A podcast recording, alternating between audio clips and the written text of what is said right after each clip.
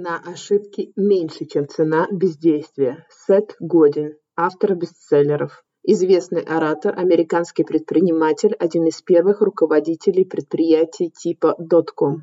Сегодня с вами финансовая амазонка Татьяна Эдельштейн, и я отвечаю на вопросы слушателей. Ольга, спасибо вам большое за вопрос. Это очень хорошо сформулированный был вопрос и очень животрепещущий для всех. Итак, Ольга мне задала вопрос. Если страшно начинать инвестиции с крупных сумм, а при инвестировании малых сумм, например, 500 евро, при открытии счета и совершении сделок, проверенные провайдеры инвестиционных услуг, такие как Interactive Brokers или крупные банки, берут немалые комиссии. Есть ли какой-то выход? Или стоит накопить больше, инвестировать сразу больше, чтобы косты не съедали всю вашу прибыль от инвестиций? Прекрасный вопрос, я сама с ним столкнулась и сама с ним тоже разбиралась. Действительно, как я говорила в одном из эпизодов подкаста, вам следует очень внимательно следить за всеми издержками на сделке, потому что именно эти косты и издержки, они могут увести в ноль и даже в минус любую прибыль, которую вы получите от своих инвестиций. Тут я должна вам напомнить, что этот подкаст записывается исключительно в информационных и образовательных целей. Я не даю инвестиционные или финансовые консультации. Пожалуйста, прослушайте правовой дисклаймер на страничке подкаста, это важно. В случае, если я упоминаю какие-то конкретные конкретные финансовые инструменты провайдеров инвестиционных услуг или какие-то конкретные названия. Это исключительно делается для того, чтобы иллюстрировать мои примеры. И никак не связано с этими провайдерами, и также это не является побуждением использовать их услуги или покупать их продукты, или воздержаться от каких-либо действий. Итак, в одном из эпизодов подкаста я уже обращала ваше внимание на то, какие у вас могут быть издержки, когда вы совершаете сделки с финансовыми инструментами. Но раз уж сегодняшний эпизод посвящен исключительно издержкам или костам или платам за совершение сделок, я повторю снова и расскажу вам более детально о том, какие могут быть платы, издержки и косты за совершение сделок. Сегодня я вам расскажу о сервисе Execution Only или сервис совершения сделок, когда вы сами по своей инициативе подаете распоряжение на покупку или продажу ценных бумаг. Просто если я буду рассказывать о всех услугах, которые есть, это займет безумное количество времени. Сегодня мы поговорим о самом простом брокерском сервисе, когда вы по своей инициативе, вы знаете, что вы хотите купить или продать, заходите к провайдеру инвестиционных услуг и собираетесь совершить сделку. Все издержки я условно могу разделить на три крупные группы. Первая группа – это те издержки, которые связаны с открытием счета. Вторая крупная группа – это те издержки, которые связаны непосредственно с совершением сделки. И третья группа издержек или костов – это та группа, которая связана с последующей обработкой этой сделки и хранением ваших ценных бумаг. Итак, первая группа – открытие счета ценных бумаг, также открытие расчетного счета или раскрытие инвестиционного счета. Как вы понимаете, тут могут взиматься совершенно разные издержки, такие как издержки или плата за рассмотрение документов, плата непосредственно за открытие счета ценных бумаг, плата за открытие, например, специфического счета ценных бумаг, такого как обособленный омнибус или счет, который будет открыт исключительно в депозитарии ценных бумаг и прочие экзотические вещи. Но я не хочу забивать вашу голову. Предположим, что вы просто открываете счет ценных ценных бумаг и расчетный счет в своем банке. Соответственно, вам надо рассчитывать и смотреть на то, сколько стоит открытие счета в банке, как ценных бумаг, так и расчетного счета или инвестиционного счета. Следующая большая группа – это группа, которая связана с брокерскими комиссиями или та группа, которая связана непосредственно с совершением сделки, покупки или продажи ценных бумаг или перевода ценных бумаг. Итак, с вас будет взиматься непосредственно комиссионная плата за совершение сделки, плата за брокерские услуги. Также с вас могут брать деньги, если вы просто переводите ценные бумаги или совершаете обмен, или производите простой безденежный перевод ценных бумаг. Также хочу обратить ваше внимание, что сделки с ценными бумагами могут облагаться комиссиями третьих сторон. Например, пошлина соответствующей страны или гербовой сбор, stamp duty соответствующей страны, или сбор какой-то биржи. Фактически самое главное, на что вам здесь надо смотреть, это какая будет комиссионная плата за совершение сделки. Также с вас могут взиматься плата за отзыв сделки с ценными бумагами, когда это вообще возможно. На самом деле это бывает очень в редких случаях, что вы можете отозвать сделку. Практически их можно пересчитать на пальцах одной руки. То есть на что я хочу обратить ваше внимание, самая большая здесь плата, о которой вам надо обратить внимание, это комиссионная плата за брокерские услуги.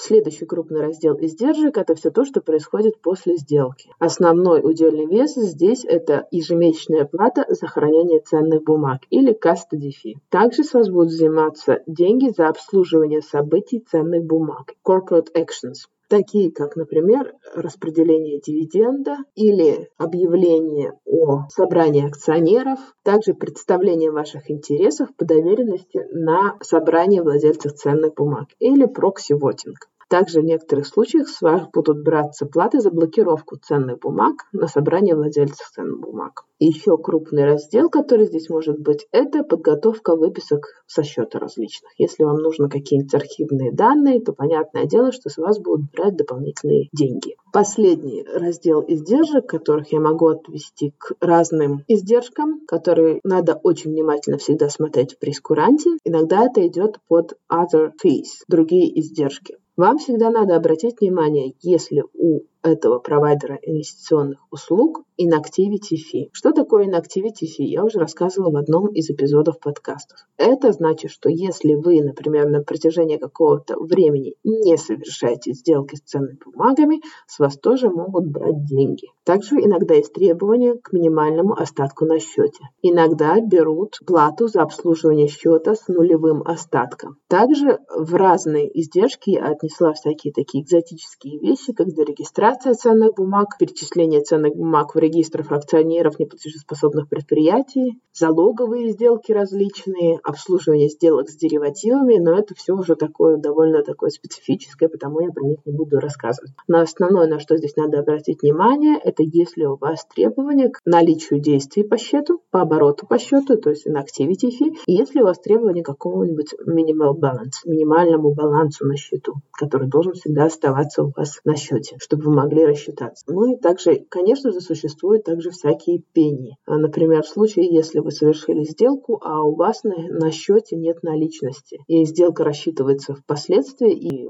соответственно, на вас также налагается определенная пеня за то, что не было в достаточном размере средства на вашем счете для расчетов. Но об этом я тоже не буду говорить. Если еще раз подчеркнуть все то, что я сказала, в принципе, три крупные позиции, которые вам надо смотреть это сколько стоит открыть счет ценных бумаг, какая будет комиссионная плата за брокерские услуги и какая будет плата за хранение или custody fee. Ну и еще, естественно, довольно важно, сколько будет стоить обслуживание событий ценных бумаг. Это, например, если вы покупаете акции или ETF. В случае, если вы собираетесь э, установить отношения с всякими экзотическими платформами, которыми находятся в интернете, всегда смотрите other fee, потому что там могут появляться всякие чудесные требования к inactivity fee, то есть э, платы за бездействие, или платы за обслуживание счета с нулевым остатком, или требования к минимальному остатку на счете.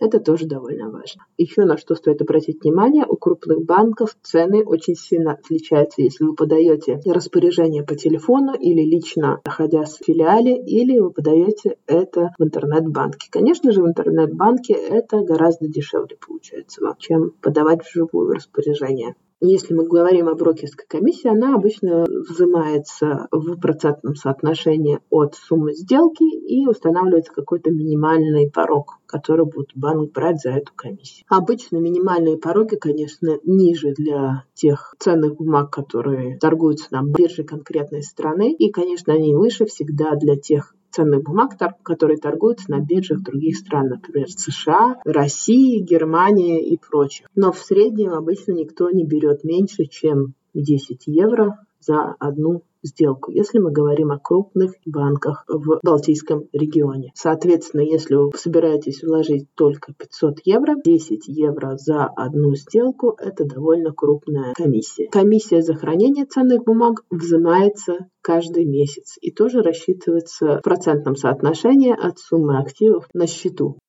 Обычно минимальная эта комиссия начинается от 1 евро, если мы говорим о крупных банках. Соответственно, если мы говорим о 500 евро вложенных, то это все равно в годовом соотношении это довольно крупная сумма получается.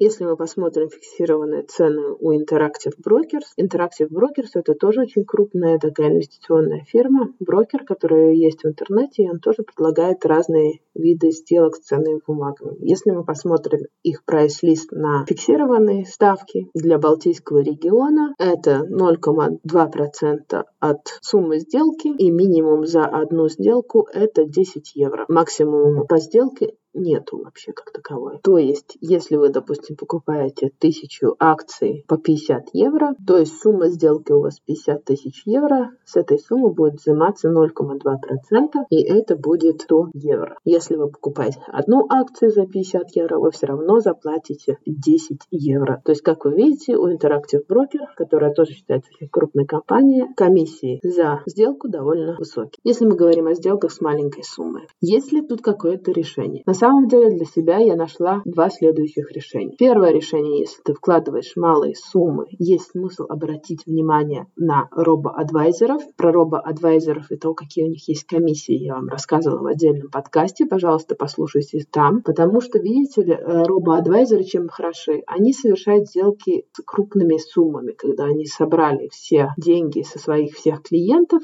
они как бы вот этот весь большой пул, они на него покупают ценные бумаги. Совершенно совершенно другие комиссии на межбанковском рынке, и у них совершенно другие расценки и цены вообще на ценные бумаги, когда они совершают сделки. Соответственно, там издержки будут ничтожно малы. То же самое мы можем говорить и про плату за хранение. Если мы говорим про робо-адвайзеров, плата за хранение у них минимальная, меньше минимум. Какие здесь есть проблемы? То есть фактически это получается, что вы сами больше не совершаете сделки с ценными бумагами. Это за вас делает робот. Фактически вы их можете только откэшить, то есть продать весь ваш портфель или часть вашего портфеля получить деньги назад, заплатив налоги. То есть мы не можем говорить, что это прямое замещение брокерским услугам, но это один из возможных выходов, который вы можете использовать для того, чтобы минимизировать ваши расходы на инвестиции. Конечно, там же есть другие риски, о которых я тоже рассказываю. Второй выход, который я нашла для себя, это использование commission free trading платформ. Например, та же платформа Revolut, она предлагает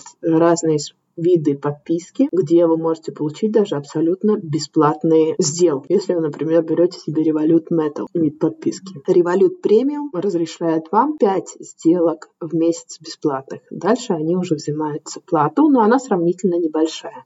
То есть мы говорим о одном фунте для UK, 1 евро для еврозоны, 9 крон для Дании, например, или 2 лева для Булгарии. Ну, это для примера. Custody fee или плата за хранение у революта составляет 0,12%. То тоже сравнительно мало. Если мы говорим про 0,12% от 500 евро, это получается 60 центов, что тоже не критично в данном случае. Про загвоздку с тем же револютом я вам тоже рассказывала, потому что револют на самом деле является агентом компании Resolution Compliance Ltd, если мы говорим про сделки с ценными бумагами. На что вам стоит обратить внимание, когда вы пользуетесь и робо-адвайзерами, и commission-free trading платформами. Обязательно смотрите, в какой схеме защиты прав инвестора находится данная компания. И действительно ли эта компания сама предоставляет услуги. Потому что, как вы видите, в случае с Revolut, они являются агентом другой брокерской компании, которая зарегистрирована в UK. То есть всегда-всегда смотрите их э, terms of business, то есть э, смотрите их условия предоставления услуг. Это важно. Это не только для юристов, поверьте мне. Мне очень часто люди говорят, что ой, зачем я буду все эти документы смотреть, это только для юристов. Нет, это ваши деньги, и никто лучше вас сам не позаботится о них. Соответственно, всегда смотрите, где зарегистрирована фирма, имеет ли она инвестиционную лицензию и в какой теме защиты прав инвесторов она зарегистрирована. От этого зависит, насколько вы просто и насколько много получите своих денег назад в случае, если что-то пойдет не так. Конечно, если мы сравниваем виртуальных робо-адвайзеров или вот эти виртуальные платформы в интернете с инвестиционным банком классическим, рисков у них будет несравнимо больше. Я об этом записала даже целый подкаст. Вы можете его прослушать, какие там есть риски, какие плюсы, какие минусы. Но именно поэтому они и стоят дешевле. На что я хочу еще обратить внимание, потому что Ольга меня спрашивала конкретно про покупку ETF.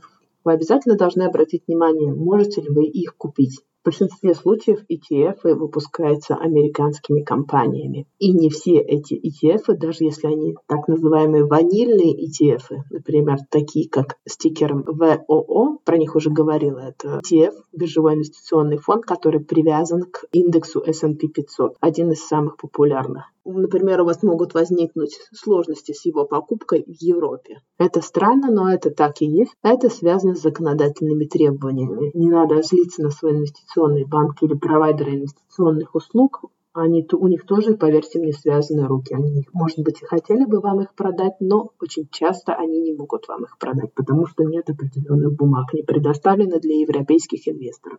Соответственно, перед тем, как, возможно, открывать счет ценных бумаг в крупном инвестиционном банке, где это будет вам стоить какие-то деньги, поинтересуйтесь, можете ли вы купить конкретные финансовые инструменты. Очень часто это бывает невозможно, к сожалению. Опять же, здесь на, вам приходят на помощь те же робо-адвайзеры. У робо-адвайзеры они всегда являются профессиональными участниками рынка. Соответственно, у них возможности покупать ценные бумаги гораздо больше. Но вы должны помнить, что вы не будете сами ничего покупать. Робоадвайзер – это значит, что за вас будут управлять деньгами. Вы не будете принимать там решения. Я буду очень рада услышать, если кто-то из профессионалов, которые слушают этот подкаст, если такие есть, скажет, возможно, есть какие-то другие способы, как уменьшить эти косты, как уменьшить издержки на совершение сделок с ценными бумагами. Для себя я открыла вот эти два способа. Либо использовать робоадвайзеров, либо использовать используют вот эти commission-free trading платформы. Конечно, кто-то может предложить открыть счет в крупном банке в другой стране, потому что